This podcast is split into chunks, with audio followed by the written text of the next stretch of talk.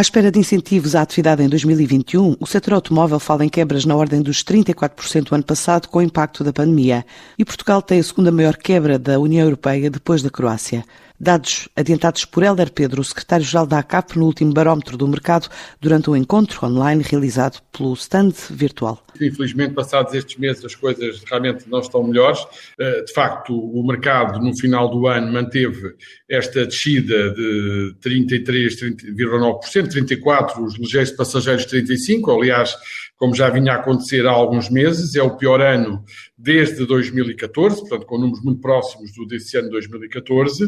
Tudo indica que irá ser a segunda maior queda de mercado na União Europeia, depois da Croácia. A União Europeia irá ter uma queda de mercado próxima dos 25% e eh, Portugal, com esta queda, é realmente uma das mais significativas, uma das mais expressivas em toda a União Europeia. Ao longo do ano de 2020 tivemos diria dezenas, mas muitas reuniões com membros do governo e realmente as afirmações acabam por ser sempre contraditórias.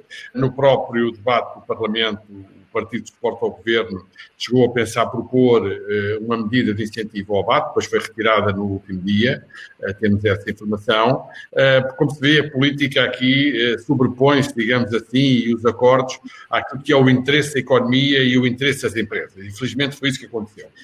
há 10 anos, em 2009, a ACAP conseguiu com o governo da altura implementar um plano de incentivo ao abate de fim de vida.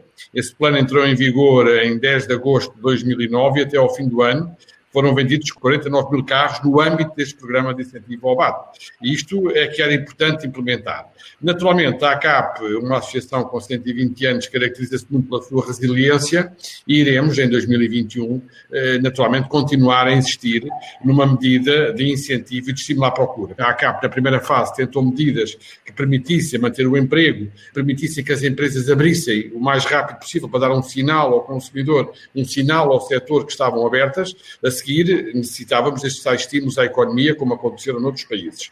E, portanto, nós, como disse, com essa resiliência, não desistiremos neste início do ano de eh, avançar para essa medida, para essa proposta e também tentar que a bazuca, o plano de recuperação e resiliência, eh, consagre uma verba para este setor tão importante para o país, que é um setor que não só é importante na economia em termos do comércio, mas também tem uma vertente industrial e de investimento industrial no país muito significativa. E, portanto, essa é a palavra para 2021, mas eu também para 2021 estou realmente confiante. Aliás, em termos internacionais, a McKinsey publicou recentemente um estudo sobre a indústria automóvel e realmente esse outlook que era muito negativo em março começou a melhorar a perspectiva em termos europeus para 2021. Já se perspectiva aqui uma evolução positiva neste eh, comércio e neste setor. Naturalmente, tudo depende eh, da crise sanitária e da evolução que irá ter, mas há esse outlook positivo para o ano 2021 e em Portugal iremos continuar também a bater-nos para que haja esse tipo de apoio, esse tipo de medidas. A ACAP espera assim em 2021 novos incentivos para o setor automóvel